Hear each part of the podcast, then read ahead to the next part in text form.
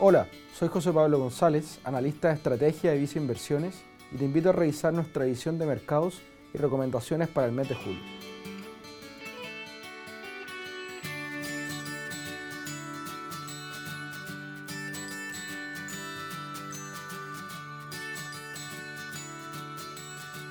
Durante el mes de junio, gran parte de los activos financieros globales presentaron retornos negativos, en un contexto donde predominó la aversión al riesgo donde los inversionistas se han mostrado cada vez más preocupados producto de la persistencia de las presiones inflacionarias, el retiro de estímulos monetarios de los principales bancos centrales del mundo y el impacto económico que esto puede tener. La Reserva Federal de Estados Unidos, en su reunión del mes, anunció un aumento de 75 puntos básicos en su tasa de referencia,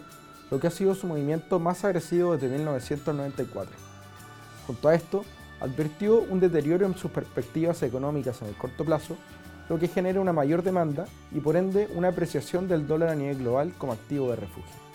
Con este escenario de mayor incertidumbre económica internacional, gran parte de los commodities se depreciaron, sobre todo por el lado de los metales como el cobre o el hierro, que comenzaron a internalizar un escenario donde se podría comenzar a caer la demanda.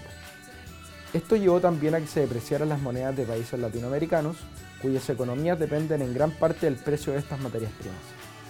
En todo este contexto, el índice accionario global ACWI presentó un retroceso de menos 7% durante el mes, con los mercados latinoamericanos liderando las caídas.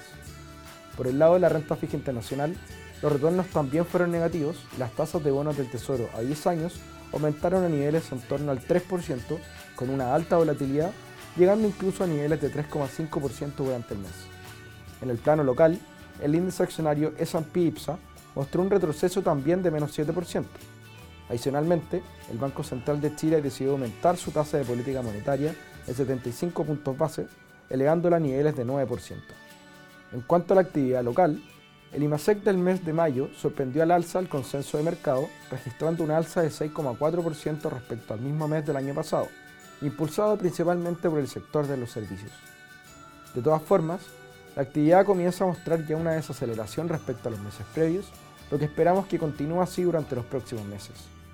Por otro lado, en línea con el movimiento del dólar internacional, el tipo de cambio local registró una alza de cerca de 90 pesos, marcando su máximo nivel histórico y cerrando el mes a niveles de 916 pesos, lo que se explica principalmente por la incertidumbre internacional y local, junto a la caída que registró durante el mes el precio del cobre.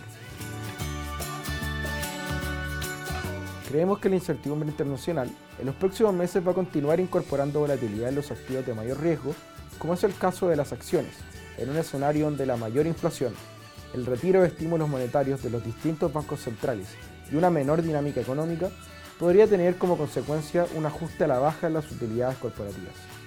Dado este contexto, para este mes recomendamos disminuir la exposición a renta variable internacional y aumentarla en inversiones en renta fija internacional en dólares de corto plazo, por su carácter más defensivo ante la volatilidad en las tasas de interés. En el plano nacional, también creemos que existen focos de incertidumbre, principalmente sobre lo que se pueda resolver en el plebiscito constitucional de salida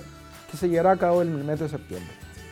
Adicionalmente, estimamos que la actividad económica va a continuar moderándose en adelante para cerrar el año a niveles bajo el 2%. En cuanto a la inflación, estimamos que podría terminar el año en niveles sobre el 10% en vista de los problemas en las cadenas de suministro internacionales, el conflicto de Rusia y Ucrania y un elevado tipo de cambio local. En la renta variable internacional, continuamos con un seco positivo hacia la región de Latinoamérica, la que presenta atractivas valorizaciones y una dinámica de resultados positiva en vista de los elevados precios que aún presentan las materias primas. Por el contrario,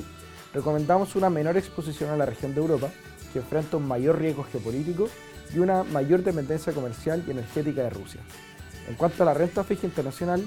favorecemos bonos de baja duración con el fin de acotar el riesgo de volatilidad al alza en las tasas de interés. Con respecto a la renta fija local, continuamos con una mayor exposición en vista de un escenario de tasas que ofrece atractivos niveles de vengo.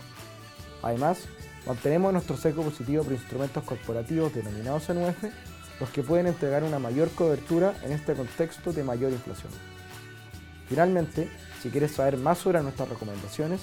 te invitamos a suscribirte a Invertir Simple by Visa Inversiones en Spotify y YouTube. Refiere nuestras plataformas digitales y canales remotos para invertir. Hazlo desde viceinversiones.cl, desde la app Banco Vice o contacta directamente a tu ejecutivo de inversión.